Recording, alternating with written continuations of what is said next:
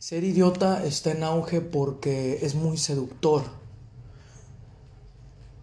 Pensar de manera mezquina, de manera individual, el estar aquí y ahora. Es mucho más fácil y más seductor creer que tienes el dominio de todo lo que te rodea cuando piensas de una manera egoísta. El idiota para los griegos era aquella persona que no que no pensaba en lo que estaba sucediendo en la ciudad, en la polis.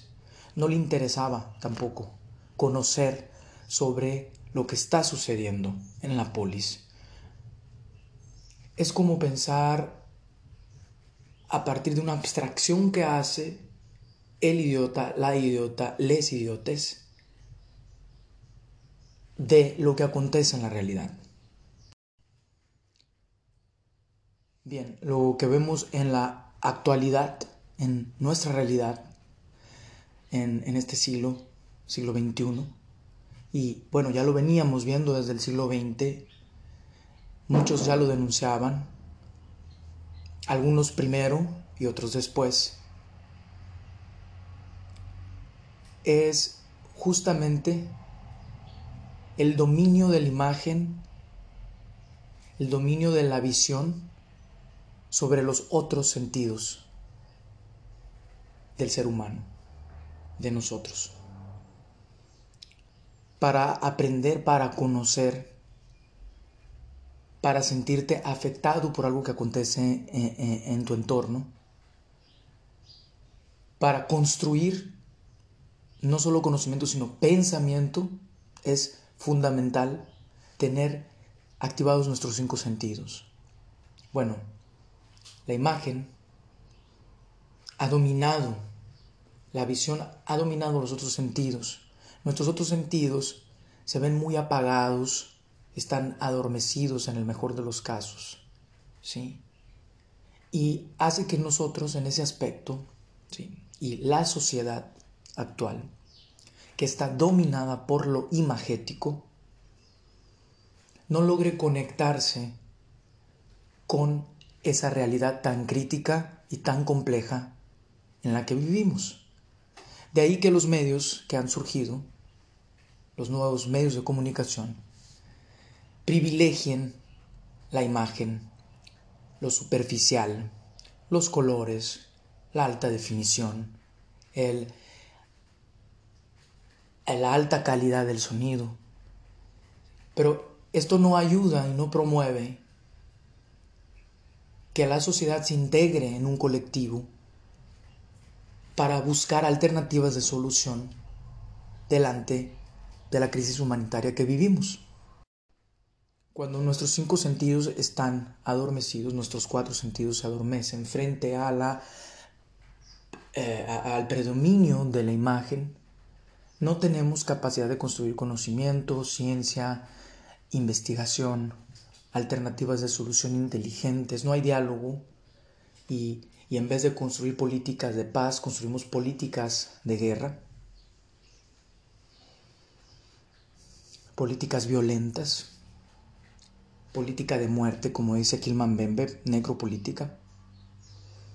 Pues nos vemos frente a un abismo profundo, complejo de ser atravesado, porque todo lo que se produce,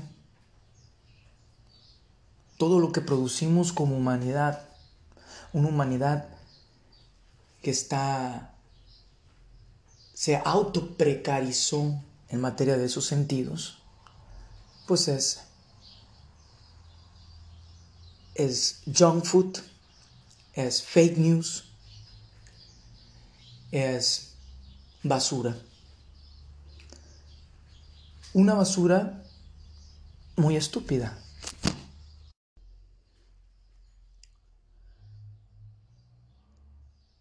Guy Debord, en su libro La sociedad del espectáculo, ya hablaba sobre esto sobre cómo lo que predominaba o comenzaba a predominar era la imagen. Christoph Turki lo habló en su libro La sociedad excitada y también Vargas Llosa en La civilización del espectáculo denuncia.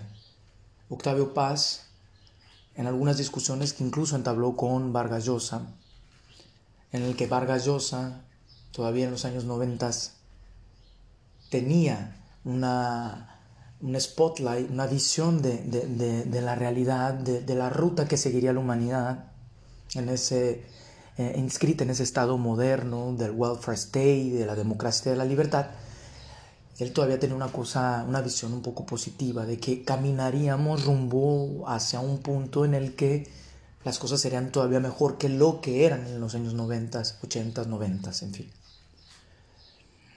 Ahora Vargas Llosa, después de publicar, ahora en el siglo XXI, en los principios, a primeros años del siglo XXI, su libro Civilización del Espectáculo, él ya retoma justamente esta crítica de Octavio Paz y de otros escritores, de Guy Debord,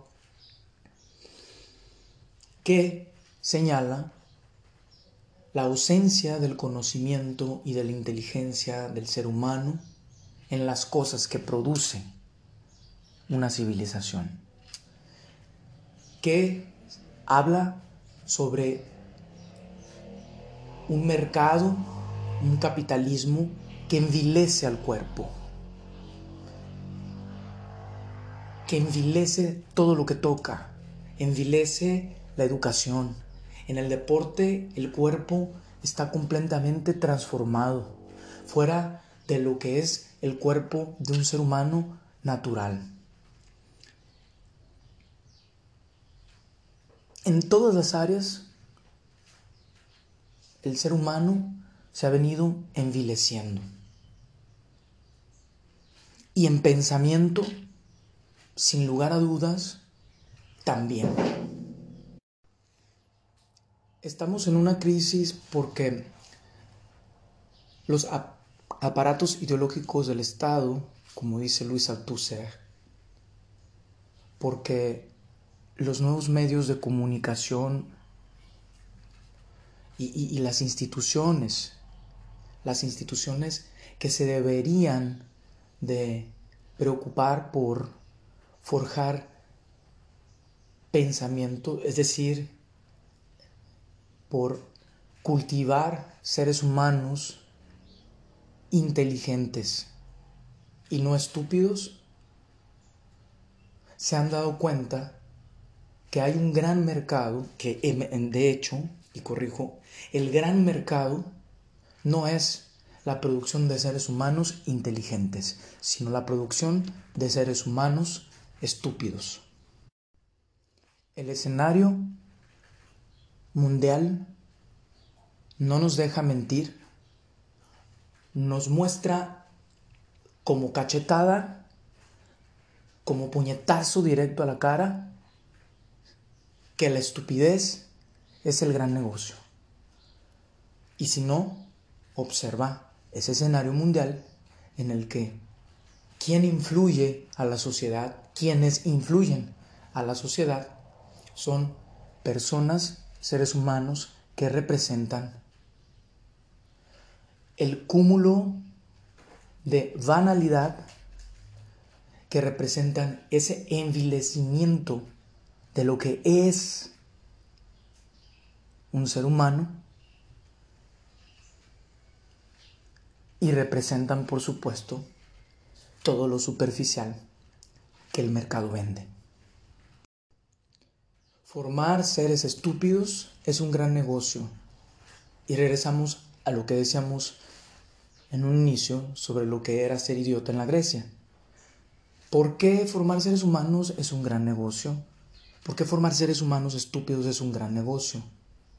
Porque son personas a las que no les interesa lo que sucede en su comunidad, lo que sucede en la polis. Por tanto, toda la toma de decisiones, los procesos de toma de decisiones más importantes que tienen que ver con lo legislativo, con la producción de políticas públicas, eh, eh, con la economía, con lo que realmente importa, es decidido por élites, ¿sí? Y evidentemente ahí es en donde radica el negocio.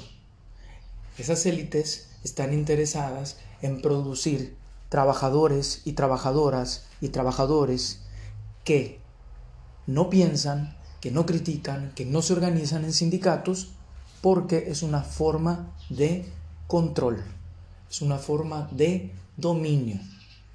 Están interesados en seres humanos que no piensan, es decir, en estúpidos, ¿sí? porque es justamente a estos sectores ¿sí? a los cuales se les pondrá a trabajar para ser explotados.